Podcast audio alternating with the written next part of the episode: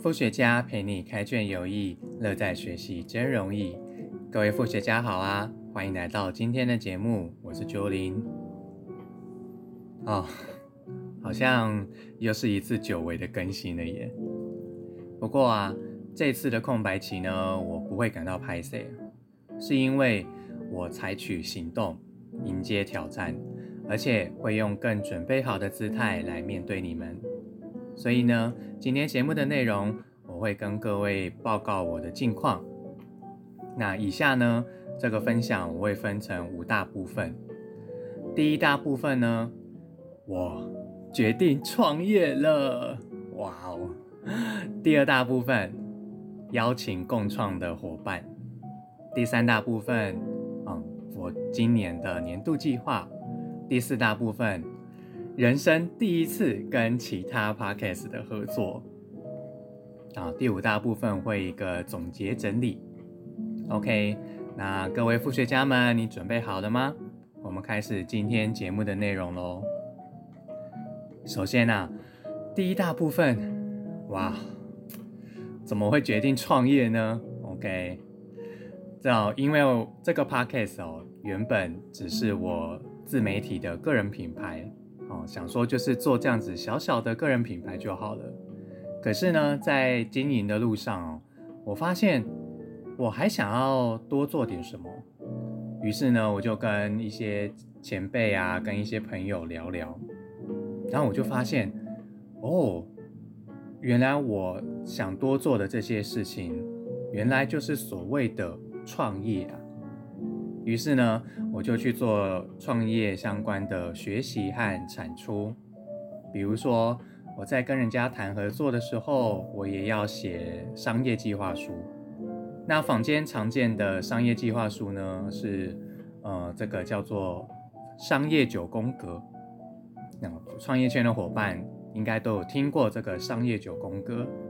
它这个九宫格呢，每一格都是创业会需要顾到的美美嘎嘎，比如说资源盘点、核心价值、商业模式等等。那这每一格对我来说都是第一次练习产出的全新挑战，因为我过去从来没有写过。以前学习归学习，但是呢，当你亲自要写出来要要产出的时候，就觉得哇，原来每一格都是这么的这么多要顾及的东西。这样，OK。那之所以会创业的起心动念哦，这次呢，嗯，有两个部分。第一个，这个起心动念是因为我在复学路上的爽点跟痛点。那爽点呢，就是我借由复学啊，我处理我生活中大大小小的问题，比如说整理收纳，哦，感情议题，或者是个人内在的探探索思辨这一些，这个是痛爽点。那再来是痛点，痛点的话，其实坦白说，是我对现况有更高的期待。我不满足目前有的解决方案，比如说像我离开我熟悉的职涯，但是却不知道我下一步是什么。那创业嘛，无非就两种情况，一种是无中生有，另一种是改善现况。那我的情况呢，就属于改善现况这样。与其等待人家给答案，不如亲手来做。有一句话是这么说的。预测未来最好的方式就是亲手打造啊，这是第一个起心动念。第二个起心动念呢是，嗯，我在这一路上哦，我受到很多的前辈、同学和老师的这些指导、这些勤奋。那我想要把这份情传下去哦，不能只有我知道。OK，那再来副学家的目前的经营形态，它是所谓的艺人公司。如果各位听众有听过《艺人公司》这本书的话，嗯，你会明白艺人公司它有几个好处，比如说它的弹性大、空间多，没有太多的条条框框，容易跟人家结合。举例来说，像我跟人家谈合作啊，我不用去呃请示上层、请示主管等等，也不用跑流程、跑千层这一些的，只要你跟我谈好了，我们就就可以来谈合作了，这样子。OK，这是第一大部分，决定创业。那第二大部分，既然决定创业了，我就来需要邀请各个领域的专业的伙伴哦。那这边呢，我会分两个部分的伙伴。第一个部分是 for 创业的伙伴，第二个部分是 for podcast 频道的伙伴。OK，第一个创业的伙伴哦，嗯，这边会再细分呃两两种对象。第一种是潜在合作的对象，例如说，我最近在一场商业提案的工作坊认识了一位品牌策略公司的总经理，那我就在我就跟他提案我的这个副学家的点子，诶，那总经理他听了以后，他觉得这个模式这个点子可行哦，只是还需要再打磨，好好打磨一下。于是呢，我们就还在后续的接洽当中，看有没有正式合作的机会。啊，或者我有关注社会企业，所以也有跟也有机会跟几位社会企业的创业家或者创业圈的伙伴啊，仔细聊聊这样子。那另一类的伙伴呢，是因为这个创业需要不同领域的专业。所以呢，接下来各位副学家要仔细听好哦。我需要招募以下这四类的伙伴。OK，第一类，社群媒体经营，比如说 FB、IG。那因为我副学家是要成立这样子的社群，所以如果你对于做知识型图卡、对时事议题产出有价值的内容感到兴趣的话，欢迎我我们聊聊。那第二类伙伴呢是呃品牌策略或者是行销方面的人才，因为我在接触行销方面的学习哦，我发现哦，原来行销不是像我过去想的一样，就是只是卖东西而已这么简单。在一个顾客呢，他从诶了解到你们，接触到你们，到他。产生行动消费，还有售后服务这一系列，啊，统称为顾客体验旅程。它其实包含的方方面面是非常广大的。那这个又是另一门的专业领域了。OK，所以这是我想要召集的第二类伙伴。那第三类伙伴呢？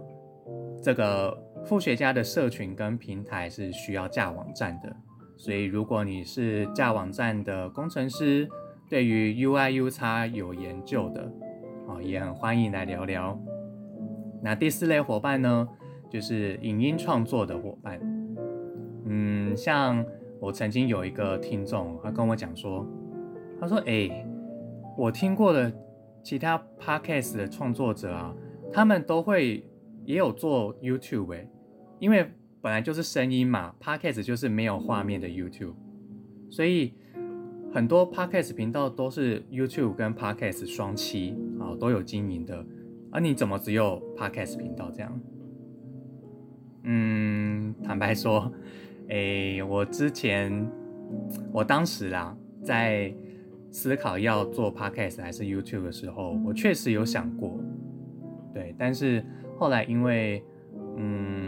YouTube 的门槛相对高一点，不管是设备器材或者是后置剪辑这方面，它的门槛相对高一点，所以我当时决定先从 Podcast 开始。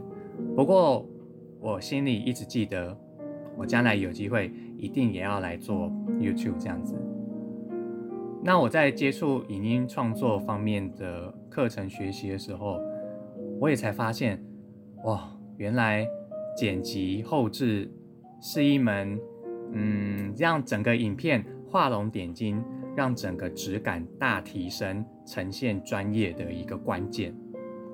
你看哦，你我们在这个不管是奥斯卡金像奖啊、金球奖啊这些电影的奖项，为什么会特别颁发一门奖项叫做最佳影片剪辑奖？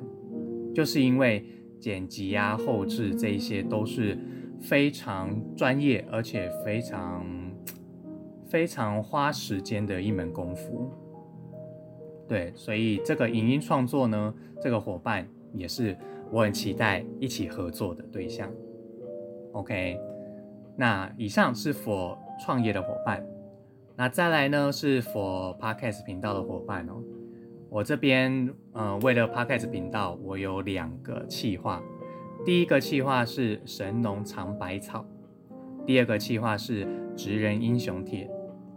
第一个企划神农尝百草。这个是我将过去读过的所有的书，依据几个主题来做分类，例如居家整理收纳、职涯职能的工具书，或者感情的方面的功课。那像另外我有关注环境永续、公民社会等等。OK，我就依据这几个主题来做分类。那再来第二个计划。职人英雄帖呢？嗯，因为啊，我平常很爱逛图书馆、逛书店，所以我还有还有特别留意到很多没有收录在刚刚前面神农尝百草系列的书，但是我对它有很深的印象。那有机会也想要来读、来分享的。那这样的这样的书哦，它是比较属于小众分众的主题。比如说，嗯，我有关注法律思辨议题的，因为明年二零二三年，台湾的国民法官就要正式上路了。那对于何谓公平、何谓正义、何谓法律，我发现台湾人民需要更多这类思辨的练习和讨论。OK，这是第一类的主题。那第二类主题哦。我小时候曾经梦想当医生，因为小时候还蛮体弱多病的。那每个人呢都需要有看医生的时候，所以我也会关注医疗科技啊，像是预防医学或者安宁医疗。所以明日的医疗到底会长怎样嘞？这个也是我很关心的议题哦。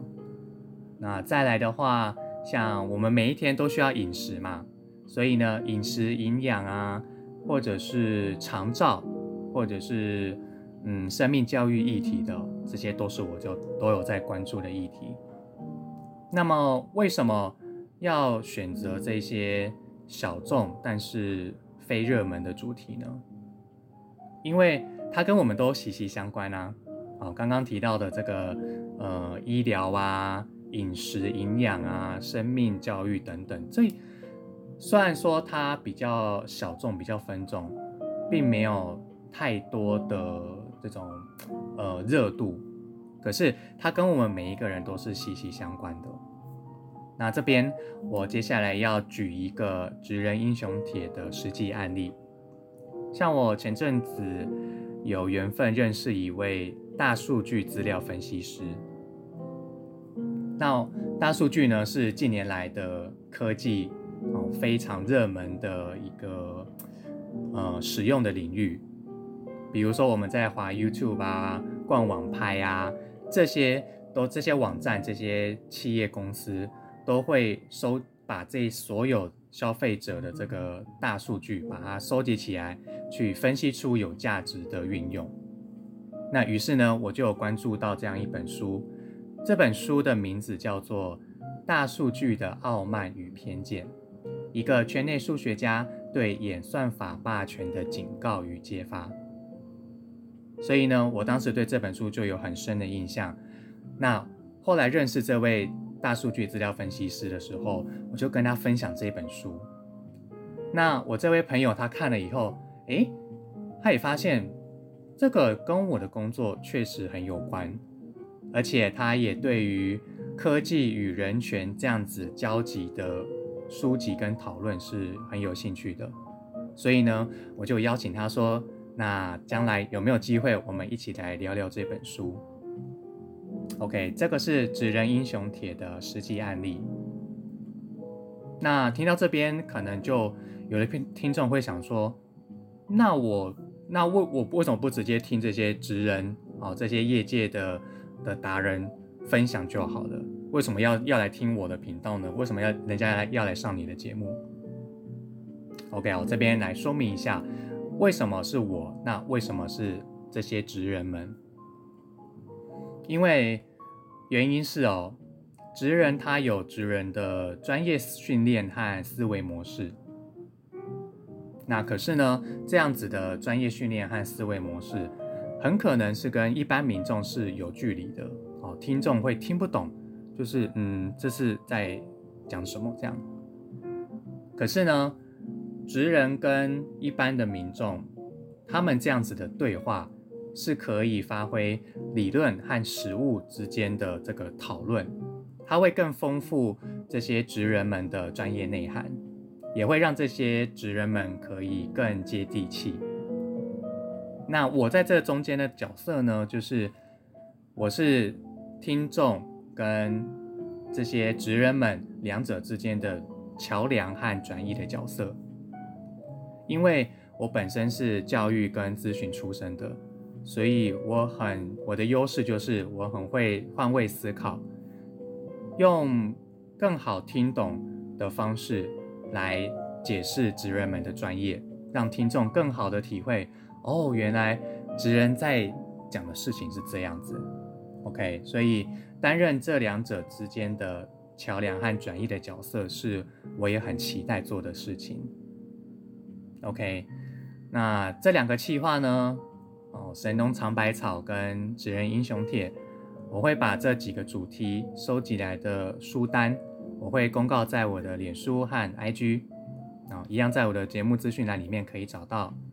OK，虽然目前我的 Podcast 频道目前都是 solo 一个人，但其实啊，我本来就是阅读分享会的分享人和电影座谈会的主持人，我很喜欢交流讨论这样子深度的对话。那么听到这边，就算诶你觉得诶我还没有准备好要要要来上节目，或者是不晓得要聊什么，所以还没有打算要来节目，这些都没有关系哦。反正来日方长嘛，将来的事情其实很难说。最起码现阶段呢，我们就先互相认识，听听你在做什么，你想做什么。那看看有没有我能够参与的、能够协助的，跟不同的领域、不同职业方向的人聊聊，本身就很有意思了。再不然，再不然，起码这个书单你拿去参考，这当中诶有些书你有兴趣，你想要也找来看看的，那也很值得啦。就表示我也算是推广了一本好书的价值了。OK，这是以上是第二大部分的分享。那第三大部分呢？鸠林今年的年度计划。今年的上半年，大概三月份的时候，我开始参加一个说书人培训。这个说书人培训，经过几个月的这个演练练习以后呢，我们这一批十几位的同学，我们就会开始有呃进行一场公开的说书活动。那到时候呢，我也来邀请大家来搞哇高官级的捧场一下哦。那这个说书人的资讯我也会放在资讯栏里面，有兴趣啊听书的伙伴们呢，也欢迎来分来了解看看。因为啊，我们这十几位同学呢，大家的选书还有个人特色哦，都是不同不一样的，都很丰富，所以也很欢迎来听听看其他伙伴的这个分享。啊，这是第一个年度计划。那第二个年度计划呢？是，呃，下半年我会参加一个创投公司的培力计划，基础职能社团，为期三个多月。这个是比较佛创业方面的学习，这样子。OK，那第四大部分呢，很开心，而且也很期待的，就是跟各位分享人生。第一次跟其他 podcast 频道合作，那接下来呢，我就会来分享这个 Podcast 频道这个伙伴他们的介绍，这样子。那这个 Podcast 节目呢，叫做 YS 直营门市。YS 直营门市，它是隶属于劳动部劳动力发展署的青年职涯发展中心的节目。那青年职涯发展中心啊，它有很多很丰富的服务，比如说。它有业界人士的分享讲座，还有企业参访，还有很多的工作坊，或者是职涯咨询哦，模拟面试等等，还有空间啊、书籍跟桌游的借用。对，其实我本身就是青年职涯发展中心的老粉丝了哦，我很喜欢参加他们的活动。那也是因为这样跟他们结缘，有机会受邀来录这个 podcast 节目。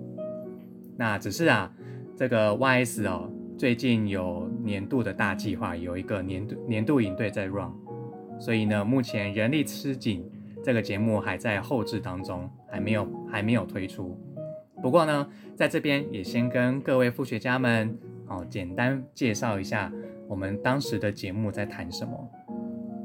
这个节目内容呢，就是什么是副学家，副学的优势是什么，还有副学将来的方向。OK，那第一个，什么是副学家？副学家哦，它它是一个职涯的一种另类实验。我们回顾过去的职涯，萃取出来可以带到将来的组合技。就像打电玩游戏的 combo 连招这样，也可以想成是呃软体升级哦，从一点零升级二点零升级三点零这样子。那之所以会有副学家这样的起心动念，是因为发生在我身上的故事。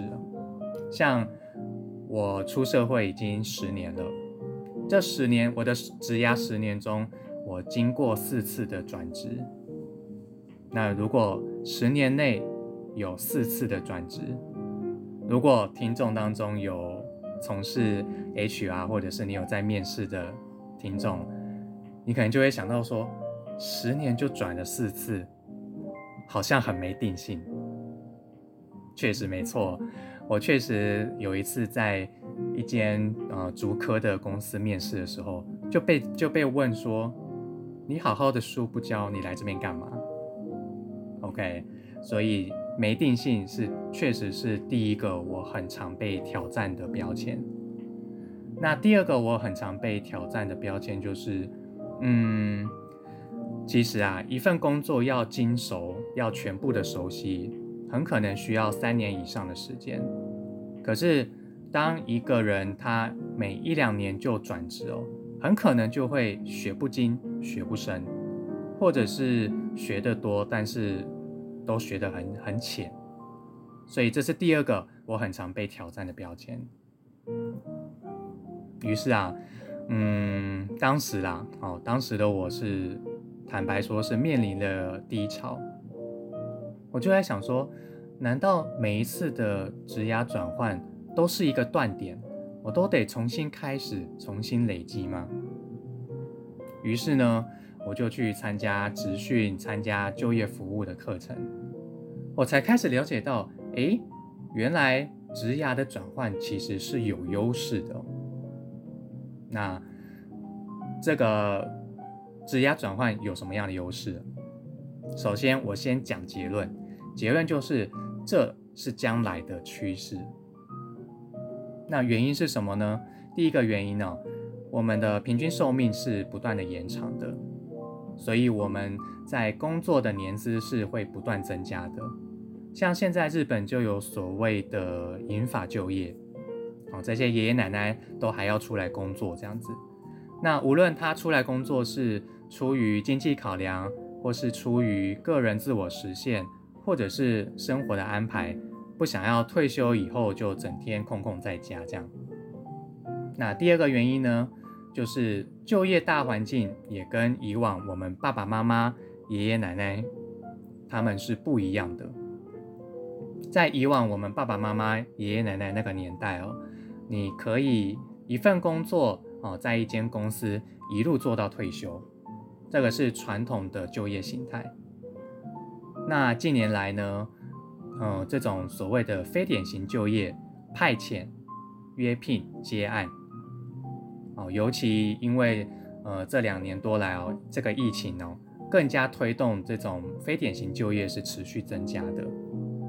所以，我们多数人的职业生涯都会有需要转职的时候。早年的台湾是讲究呃所谓的 I 型专才，比如说。我们的医师需要读七年的医学院，哦，再来这个律师、建筑师、工程师等等，这些都是我们很讲究要深入、要专精的人才。后来呢，出现了这种跨领域的梯形人才。OK，无论 I 型或 T 型这两种，到现在都还是我们的台湾社会很需要的一种就业形态。只是呢。现在哦，也开始重视所谓的拍型人才，就是数字符号的拍。这个拍型人才哦，是日本管理大师大前研一提出的。因为呃，你可以想象哦，T 型，好，它像是一个人在挑着担子，万一不平衡的话，会很难行走。而拍型呢，就像多长出一只脚，会走得更稳，走得有广度、有深度。还能够触类旁通这样子，所以啊，这个职涯的转换它其实是有好处的。所以啊，每一次的职涯转换它其实不是断点啊，不是像我过去认为的，你都得从头开始从零来过这样子。那这个职涯转换呢，它其实也是一种复学的过程。复学它是一种发挥组合技的过程。无论你整组合了硬技能、软技能，或者是思维心态这样子，贾伯斯他当年有一个很有名的演说，叫做 “Connect the dots”。你每一次的指压转换都是一个节点。那当我们有意识的去行动，把这些过去留下的每一个节点，把它串成点、线、面。去兼顾了深度跟广度，这个深度跟广广度会进一步产生连接跟扩展，就像是一种呃一种复利有加成的效果。所以呢，在这边哦额外延伸推荐一本书，就叫做知识复利。OK，那这个其实知识复利这个复其实就是复学家的复了。而且啊，我还发现这个复学的过程是很有趣的，因为每一个人的复学都是独一无二、很 personal 的生命故事。以我来举例啦，我的四次转换呢，就是嗯，我是师范学校出身的，所以我第一份工作是担任教职。那我第一次转换呢，我就去做补教业，去教高中英文。那第二次职涯转换呢，我就转到了社服业去做社工和教保员。那第三次转换呢，我就去企业人资做选用预留。那第四次转换呢，我又重回校园去担任辅导老师。那但是因为我过去有过社服业工作的经验，所以我很懂社工在乎什么，社工要什么。所以我在辅导老师的期间，我跟这些个案的，嗯，社工们都处得很好，这样子。那以上这四次的转换哦，表面上看似都不同哦，都是不同职位、不同的产业这样子，可是它都有一个共通点，就是人。对我对人是很感兴趣的。OK，那么复学将来的方向是什么？复学将来的方向，像 Jody 呢，我打算要进行复学家的培力计划。我希望陪伴，我希望陪伴跟引导更多人打造自己的复学过程。那复学也是一种参与社会、做出贡献的方式。所以我正在认识更多复学家的路上，所以各位各位副学家们有兴趣的话呢，欢迎跟我联络，我们互相聊聊好吗？OK，那最后呢，我们来做一个总结整理哦。首先，九零决定创业，OK，决定创业，那也要进行相关的学习。那么创业的内容呢，是副学家的培力计划，所以我在召集不同领域、不同专业的伙伴。那将来也要成立平台和社群，让各位副学家有一个交流跟贡献的管道跟方式。好，再来我的 podcast 想要邀访不同的来宾来做访问，那我有两个计划：神农尝百草。和职人英雄帖，再来人生哦，九零的人生第一次跟其他 podcast 合作，那我们谈的副学家内涵这样。那节目准备来到尾声，那我想要分享一段嗯一些心声哦，作为节目的尾声这样。首先很感谢你们哦，一路听到这边已经三十分钟了。这一定是我节目史上最长的一集节目，这样子。那鸠林将近三年来的学习，我把它整理成资料库，这当中或许有能够分享给你参考的经验，或者进一步互动的机会。就算我们还没有走到合作，那也没关系，最起码这个阶段我们就先好好认识彼此。你是谁？哦，你在做什么？你想成为什么？那也跟你分享我接下来的计划，我需要什么协助，我想找什么样的伙伴。像举例来说，我最近呃参加一场课程的时候，认识了一位想要从事社会企业的大学生。哦，这个孩子是一个很热心的大学生，他发现社会有一些议题。哦，有一些课题，他想要借由社会企业的方式来解决。那我听到的时候就很感动啊，所以呢，我就当场跟他分享两个团体单位给他参考。第一个是 Social AED，第二个是社气流。这两个团体单位都是我参加过他们的呃活动啊、论坛啊、工作坊，很有收获，所以我就推荐给人家参考。或者像当我遇到跟我一样有关心能源、关心环境永续议题的人呢，我会推荐他参加荒野保护协会和绿色和平组织，还有地球公民基金会他们的活动。假后道修博嘛，OK，嗯，最后，其实当时决定创业的时候，我有出现呃自我怀疑的声音。我的阴暗面在作祟。其实这个自我怀疑的声音，这个阴暗面，在我呃当时成立 Podcast 的时候也有过。我就想说，嗯，我是什么咖？我在讲的事情，或是我在乎的事情，有人会认同吗？有人会回应吗？这样子。OK，那每当我有这样子自我怀疑的声音出现的时候，我就会嗯用分享、用转推荐的方式来化解。